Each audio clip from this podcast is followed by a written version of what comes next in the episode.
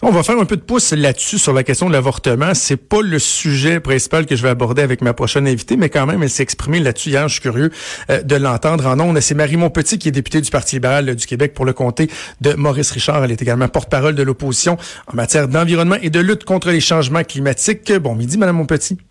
Bonjour, Monsieur Trudeau assez particulier d'entendre les propos de Maxime Bernier qui, bon, euh, dit que lui, euh, il n'y a pas de problème à avoir un débat avec euh, avec ses candidats sur l'avortement. Ce matin, sur les ondes de Cube Radio avec Benoît Dutrisac, il a dit, ben, tu je suis favorable à l'avortement, au droit à l'avortement pour le premier trimestre, deuxième trimestre, mais un moment donné, là, tu sais, comme si c'était un, phénomène réel, là, les femmes qui vont se faire avorter deux jours avant l'accouchement prévu, ça n'a pas de bon sens, faut réglementer.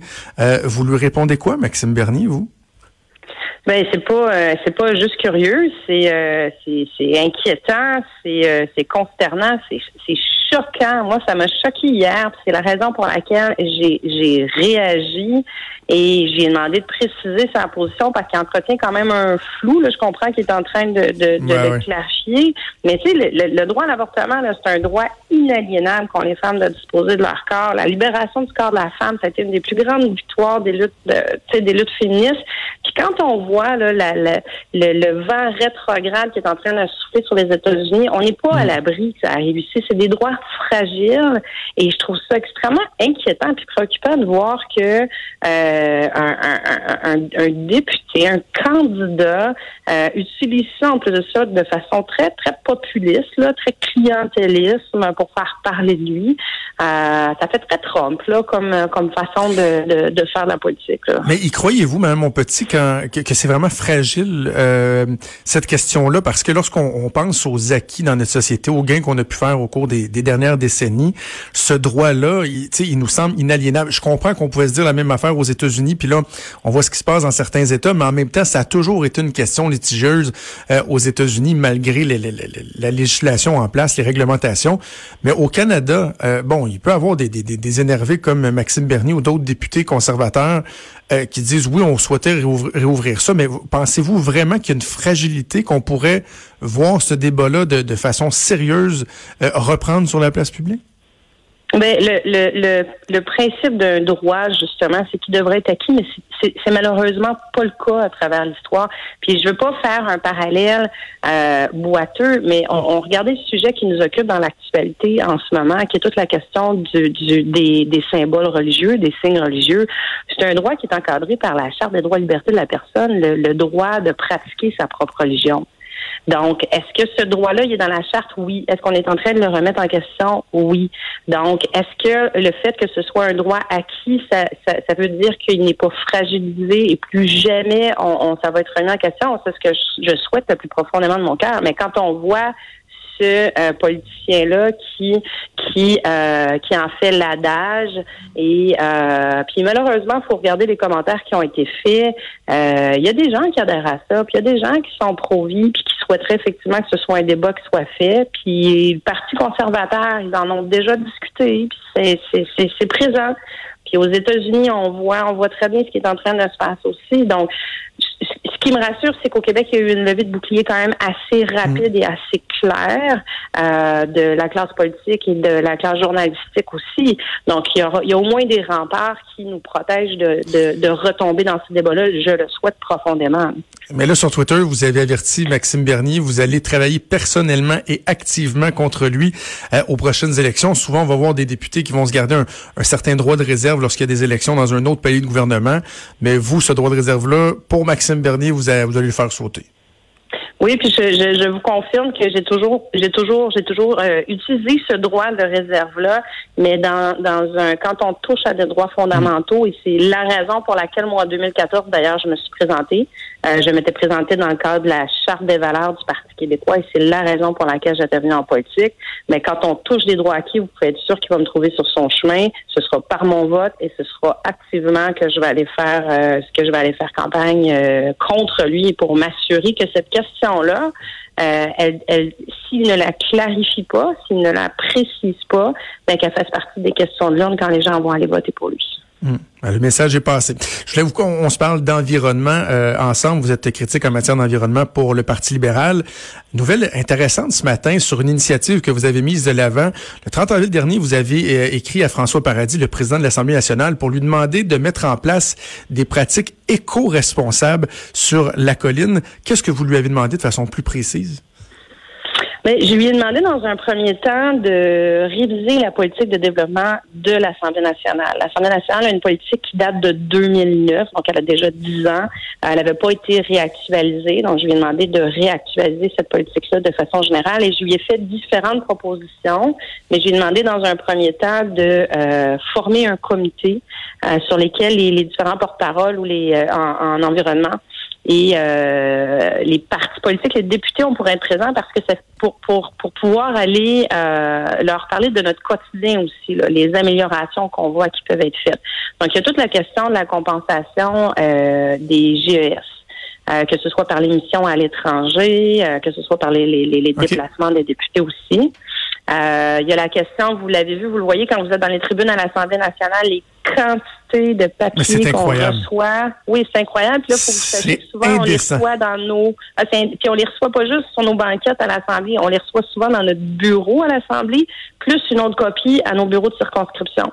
C'est des, c'est des millions et des millions de feuilles à chaque législature qui sont imprimées. Puis là, je vous cache pas que ces documents-là, nous, on les consulte comme la moyenne des gens sur l'ordinateur. Donc, la version ben papier, elle est déposée et elle a une durée de vie d'à peu près 42 secondes parce que euh, dans un budget de 600 pages, ben, ça va pas mal plus vite faire contrôler dans une version électronique que dans une version papier. et ça, c'est les règles de dépôt à l'Assemblée nationale qui régissent ça. Donc, il faut revoir ça. Euh, l'objectif, Mme mon petit, dans le fond, c'est de, de, en anglais on dit lead by example, de, de donner l'exemple. C'est-à-dire que le gouvernement, les, les députés, en fait, demandent aux gens de, de faire des efforts, sont conscients des changements apportés dans nos, dans nos habitudes de vie pour euh, contrer les changements climatiques. Mais encore faut-il que quand on se regarde le nombril, on soit exemplaire puis que nous aussi on fasse des efforts. Mais c'est exactement à ça que j'ai référé dans ma lettre. Moi, c'est l'exemplarité dans un premier temps de la, dans un premier temps de l'Assemblée nationale, mais il faudra qu'il y ait exemplarité de l'État aussi. On met beaucoup, beaucoup le fardeau, je trouve, à l'heure actuelle, sur les individus, sur les citoyens. Euh, moi, j'ai eu beaucoup de discussions avec les jeunes qui sont dans la rue, beaucoup d'anxiété parce qu'ils disent, moi, je fais ma petite part des choses, mais je sais que je ne fais pas la différence en bout de ligne s'il n'y a pas un mouvement plus large que ça. Donc, l'Assemblée nationale, qui est la plus haute institution du Québec, si elle n'a pas ce devoir et cette responsabilité d'exemplarité-là, c'est vrai que c'est dur après ça d'aller demander aux citoyens de continuer de faire leurs efforts. Et dans un deuxième temps, après ça, je pense que l'ensemble de l'appareil gouvernemental, vous savez qu'il y a encore des édifices du gouvernement qui sont chauffés au mazout. Hmm. Il, y a des, il y a des grands, grands efforts d'exemplarité à faire encore. Euh, vous avez parlé des missions. Moi, je, bon, je lisais le papier, je pensais à tout ce qui se fait ici euh, euh, dans l'enceinte de l'Assemblée nationale, sur la colline parlementaire, mais c'est intéressant aussi l'aspect des missions. Est-ce que, par exemple, on pourrait parfois euh, remettre en question la participation de, de délégations parlementaires à des missions à l'étranger, des missions qui parfois pourraient se faire ou des rencontres, des liens qui pourraient être entretenus via des webconférences, des trucs comme ça, plutôt que de partir en gang, prendre l'avion, puis de, de, de, de laisser une, empreinte qui, qui, qui, qui est significative. Oui, certainement. C'est pour ça que je dis c'est la, la, la, demande que j'ai faite, moi, elle est vraiment sur revoir l'ensemble des pratiques de l'Assemblée nationale, puis sur l'émission, ça en fait partie. Sur nos, nos, il y, a beaucoup de façons de faire qui, qui datent d'une autre époque, mm. euh, ou qui datent même d'il y a 10 ans, il y a 15 ans. Là, on est dans un contexte où euh, tous les scientifiques, tous les experts nous disent il faut faire absolument tous les efforts qui sont possibles. Ben, tous les efforts, ça commence par réviser dans un premier temps ce qu'on fait, puis voir est-ce que c'est encore la bonne façon de le faire. Pour l'émission, il il y a place à amélioration aussi quand on parle d'exemple, moi, ce que j'aime dans, dans, dans, votre initiative, puis c'est tout à votre honneur, c'est de parler des petits gestes, entre autres. vous parlez des gens qui se disent euh, dans la rue, ben voyons, moi j'essaie de faire mon effort, mais coudon, ça donne rien. Puis là, il y a l'éco-anxiété qui est de plus en plus un phénomène présent dans notre société. Et moi, Madame Monpetit, je dis, ben, si on veut sensibiliser les gens, il faut, faut juste faire attention de pas demander la lune. je regardais le, bon le, pacte euh, Dominique Champagne, je, vous adhérez à ce mouvement-là, sauf erreur, là. Mais il y a des gens qui disent, bon, ben là, faudrait pratiquement tout changer, tout revirer de bord du jour au lendemain, tout revoir nos façons de faire. Des fois, ça relève d'une certaine utopie. Puis moi, j'ai l'impression que les gens, c'est à partir de là qu'ils décrochent. Alors que quand on dit aux gens, êtes-vous prêts à faire certains efforts, euh, des petits gestes au quotidien qui, petit à petit, vont nous amener à améliorer notre bilan, il me semble que ça, c'est une bonne façon d'aller chercher l'adhésion des gens. Oui, ben, je pense que chaque chaque citoyen n'est pas rendu à la même étape non plus. Euh, tu sais, il y a des gens, je, fais souvent ce comparable-là, il y a, il y a j'allais dire il y a 20 ans, mais je pense qu'il y a 15 ans, on a commencé à parler de recyclage, puis il y a plein de gens qui ont dit, mhm. ah, moi, j'en ferai pas, c'est bien compliqué, là, on est rendu avec le compost, puis il y a des gens qui ont encore cette réaction-là. Donc, il y a des gens qui sont rendus à toutes sortes d'étapes. La, la, la, la, seule chose, moi, je, pense que la petite bougie d'allumage, là, il faut qu'elle soit chez chacun de je vais faire un pas dans cette direction-là. Puis le pas, ben, il, est pas à la même place sur un, sur le kilomètre qu'il y a à faire. Mettons, sur le, 42 km, c'est un long marathon ce qu'on a à faire. euh, et et, euh, et c'est de c'est de pas être dans une approche culpabilisatrice, c'est de pas être dans une approche non plus de moi je le fais mieux que toi, mais il faut pas non plus être dans une approche de moi je ferai rien parce que de toute façon en Chine puis en Inde ils ont des problèmes même plus grands puis nous on est vraiment tellement parfait. Donc je pense que c'est d'avoir un c'est de c'est de partir la la, la, la roue là puis de s'assurer qu'on marche tous dans la même direction même si c'est pas à la même vitesse l'important, c'est d'y aller. Justement, euh, bon, comment vous évaluez la performance du gouvernement jusqu'à maintenant? Tout le monde, tout le monde euh, reconnaissait le fait que c'était la principale lacune de la coalition Avenir Québec lorsqu'ils sont arrivés au pouvoir. Il y a le premier ministre qui dit, moi, je veux en faire euh, davantage. Il y a une prise de conscience. Le conseil général de la CAQ, en fin de semaine, va porter sur l'économie verte. Le premier ministre qui se promène un peu partout pour essayer de vendre l'hydroélectricité, pour essayer d'aider d'autres États à amoindrir leur impact au niveau des GES. Est-ce que vous est-ce que vous voyez un effort qui est réel ou vous demeurez encore euh, très sceptique par rapport à ça? Mais je, je demeure euh, je demeure je sais pas si c'est même pas sceptique, c'est préoccupé, c'est inquiète. J'aimerais ça. Euh, moi, je suis pas très partisane. Je pense que dans le dossier de l'environnement, euh, c'est un des dossiers justement où il faut faire le moins de partisanerie possible. C'est pour ça que j'essaie d'être en mode euh, solution. Hein. Vous l'avez vu depuis le mois de novembre, j'en ai proposé. on a fait beaucoup, beaucoup, beaucoup de propositions. Une loi sur le suremballage. Là, on arrive avec le virage vert. C'est fun parce que l'Assemblée nous, nous entend. Mais au gouvernement, on leur a fait beaucoup de propositions. Moi, j'ai une maîtrise en environnement, des solutions. Là, je peux en sortir euh, toutes les semaines, tous les jours. Mais euh, je ne sens pas aucune écoute, aucune volonté. Euh, il y a eu beaucoup, beaucoup, beaucoup d'opportunités manquées. On a vu dans le budget, c'est un budget qui a eu la lettre c'est moins par les organismes environnementaux au niveau de l'environnement. il n'y a pas de mesures structurantes pour le transport en commun, alors qu'on sait très bien que c'est là que le bas blesse. On voit le dossier du tramway à Québec. Euh, j'aimerais ça y croire. Puis là, je sais que cette, cette fin de semaine, ils font leur euh, ils font leur conseil général là-dessus. Euh, j'aimerais ça ne pas être cynique et ne pas dire que c'est du du, du marketing vert puis que c'est juste une opération de communication. Mais la seule chose qui va pouvoir confirmer ça, c'est des actions. Puis on les attend, les actions. J'en ai je n'en ai pas vu. il y avait eu beaucoup d'attentes. On nous avait dit ah, ça va être un budget vert, un budget vert, un budget vert. Il n'y a rien eu dans le budget. Là, on nous dit, ah oui, mais il y a un conseil général. OK, parfait, mais qu'est-ce qui va ressortir de tout ça? C'est, comme je vous dis, j'espère qu'ils auront une grande épiphanie cette fin de semaine collective et euh, qui en Qu'est-ce que, euh, qu'est-ce, que vous voudriez qu'ils fassent? Où vous voudriez que le, le, gouvernement aide demain? Bon, vous avez parlé du, du, transport en commun. Il y a des projets, bon, il y a des programmes, il y a tout le litige entourant le tramway. Ça, on connaît bien ça, mais euh, de manière très globale, générale, qu'est-ce que le gouvernement pourrait faire ou devrait faire selon vous pour qu'on soit capable de considérer que les efforts sont vraiment réels? Bien, je pense que dans un premier temps, on arrive à on arrive à une étape où l'environnement doit être transversale au Conseil des ministres. je, m'explique là, il faut le, fardeau de cette lutte-là collective, de c'est un grand défi, là, c'est un défi sociétal, c'est un défi mondial. Il n'y a personne à l'heure actuelle, il n'y a pas une société qui a la solution, là, sinon ce serait très facile. Mais il faut que toutes les décisions qui se prennent autour du Conseil des ministres, il y euh, à chaque fois un réflexe de se demander c'est quoi l'impact de ce projet-là?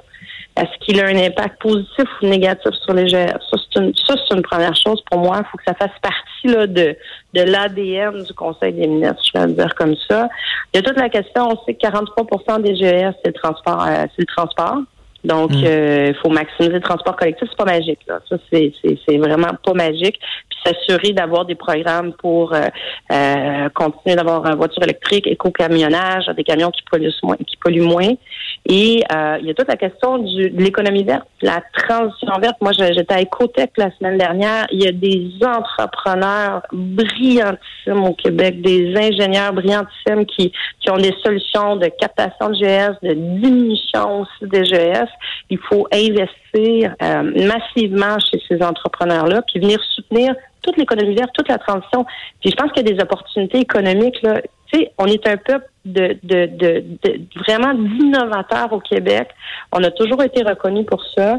Il y a plein de sociétés dans les 10, 15, 20 prochaines années qui vont lever la main parce qu'ils vont nous dire on n'a pas protégé nos ressources naturelles, notre eau, notre air, euh, on n'a pas fait une priorité de l'environnement. Est-ce que le Québec peut venir nous aider avec ces solutions? Moi, je pense qu'il faut être prêt pour ça. Je vous écoute, là. Vous feriez une bonne chef, vous? Vous avez dit que vous avez amorciez une, réflexion là il y a, deux semaines euh, suite au Conseil général du, Parti libéral du Québec. Est-ce que cette réflexion-là, elle progresse bien? Mais ben, je, je, vous savez, moi j'ai été impliquée, euh, ou vous savez peut-être pas, mais j'étais, euh, j'ai impliquée depuis euh, depuis toujours au parti euh, au parti libéral. Moi j'étais à la commission jeunesse euh, très jeune. Je me suis On a ça en commun. politique. oui, ben ça fait longtemps que j'évolue dans les sphères. Donc sur les, les, les 600 quelques militants qui étaient au Conseil général, il y en a 3, 4, 6, 10 que je connais pas là. Donc j'ai été sollicitée beaucoup dans le contexte par euh, par euh, par des militants. Euh, j'ai toujours fait partie de la frange très nationaliste du Parti libéral du Québec, comme ministre de la Culture aussi. c'est sûr que pour la commission jeunesse, c'est super intéressant parce que je me retrouve à porter tous les dossiers de lauto changement climatique, d'environnement. Je vais vous dire ce que j'ai dit jusqu'à maintenant. J'ai été très touchée de cette cette affection-là et de cet appui-là. Euh, pour le reste des choses, on traverse le pont rendu à la rivière. On est encore, on est encore loin du, euh, du, du, du, on n'a pas un portrait exact de ce qui va se passer. Donc, Mais est-ce que vous fixez, est-ce qu'il y, est qu y, a une date limite, un moment euh, particulier où vous fixez? Parce que pendant ce temps-là, il y en a qui s'activent déjà. Votre collègue Dominique Anglade a déjà toute son organisation, etc. On voit que Marois Risky travaille sur ses propositions. Vous, est-ce qu'on est vraiment juste à l'étape de la réflexion, de voir si ça vous tente ou tu sais, on, y a-tu un petit peu plus ou? Oh, il y a une bonne, il y a, pas mal de discussions en cours, je vous dirais. Puis, euh, mais, mais moi, je me laisse l'été pour, euh, je me laisse vraiment l'été. Moi, la course à la chefferie, elle commence en septembre. Une fois qu'on a dit ça, euh, il y a des discussions, il y a des organisations. Monter une équipe, c'est pas, c'est quelque chose qui se fait. Comme je vous dis, je connais, je connais, je connais très bien les gens du parti. Je connais très bien les militants de partout à travers le Québec. La commission politique, hein, c'est des présidents de commission politique dans toutes les régions du Québec. Donc, le, le, le le, les choses les choses viendront à, point nommé. Sans me dire de quel côté, est-ce que vous êtes capable de me dire si votre cœur balance plus de, de, vers euh, un côté ou l'autre, vers un oui ou un non? Euh, non, mais comme je vous dis, j'en suis, euh, j'en suis vraiment pas là. J'en suis vraiment. bel effort, c'est un très bel mais quand même, hein? J'aimerais. Non, mais j'en suis vraiment pas là. Je, je, je regarde les choses qui se passent. Moi, ce que je peux vous dire, c'est que j'ai vraiment un cœur euh, c'est un, parti que j'affectionne, que j'ai toujours affectionné. C'est un parti qui a toujours été très progressiste dans son histoire, que ce soit justement pour revenir à nos discussions sur euh, les droits des femmes, euh, que ce soit l'ensemble des droits, que ce soit l'éducation, que ce soit l'environnement. C'est un parti qui, qui, tout, tout, ce qui existe d'à peu près là, social, toutes les grandes transformations sociales au Québec, c'est le Parti libéral du Québec qui les a fait. Et ça, pour moi, c'est fort de sens.